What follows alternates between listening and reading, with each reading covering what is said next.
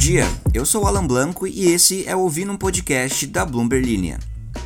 Hoje você escuta sobre os motivos da Bolsa Argentina ter o maior avanço no mundo em 2022, sobre como Bolsonaro dá sinais de que não estará presente na posse de Lula e sobre a exigência dos Estados Unidos de testes negativos de Covid para passageiros vindos da China. A Bolsa de Valores de Buenos Aires acumulou desde o início do ano um aumento de 30,5% medido a taxa de câmbio à vista. Esse é o maior avanço no mundo no ano de 2022. No mesmo período, o Dow Jones caiu 8,6%, o S&P 500 caiu 19,3% e o Nasdaq despencou 32,9%.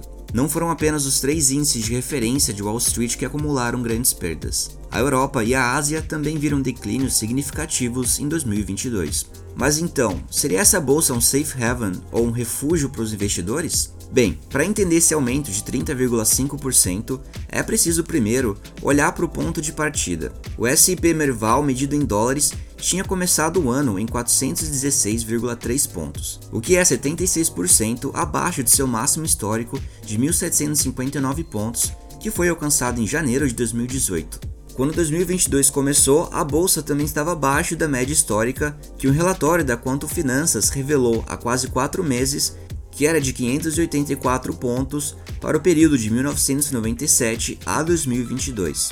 Isso implica que, mesmo após o forte aumento acumulado durante esse ano, o SP Merval em dólares continua abaixo de sua média histórica, pois está encaminhando para fechar 2022 ligeiramente acima de 543 pontos. Ele também permanece 69% atrás de seu teto em 2018. O Diário Oficial trouxe na quarta-feira uma autorização para um oficial do Exército viajar aos Estados Unidos nos últimos dias do ano para, abre aspas, compor a equipe de segurança familiar do senhor presidente da República em viagem à cidade de Miami. Fecha aspas. Isso quer dizer que o presidente Bolsonaro está dando fortes sinais de que não deve comparecer à posse de seu sucessor, Luiz Inácio Lula da Silva, em 1 de janeiro, dispensando a tradicional cerimônia de transferência da faixa em Brasília. Em entrevista televisionada no início do mês, o vice-presidente Hamilton Mourão aconselhou Bolsonaro a cumprir a tarefa como um ato de nobreza e desafio, e se recusou a assumir a responsabilidade, dizendo que essa não é uma função de um vice-presidente. Itamaraty direcionou perguntas sobre a possível viagem de Bolsonaro aos Estados Unidos à Secretaria de Comunicação da Presidência, que não respondeu. A decisão de Bolsonaro, se confirmada, fará lembrar Donald Trump, que se ausentou da cerimônia que impulsou Joe Biden em 2021. Os Estados Unidos exigirão que os passageiros das companhias aéreas provenientes da China apresentem testes para a Covid-19 com resultados negativos.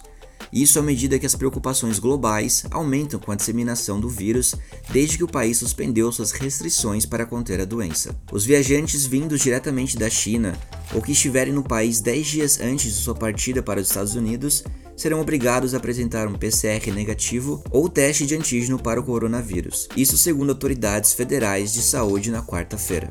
O requisito para o teste entrará em vigor em 5 de janeiro, às 12 horas e 1 minuto, horário de Nova York. O Covid tem se espalhado inabalavelmente na China desde que o governo suspendeu suas políticas de tolerância zero, marcada por quarentenas e isolamento estritos para pessoas expostas e infectadas. As autoridades de saúde italianas disseram também nesta quarta-feira que começarão a testar todas as chegadas da China para a Covid depois que quase metade dos passageiros em dois voos para Milão foram diagnosticados com o vírus.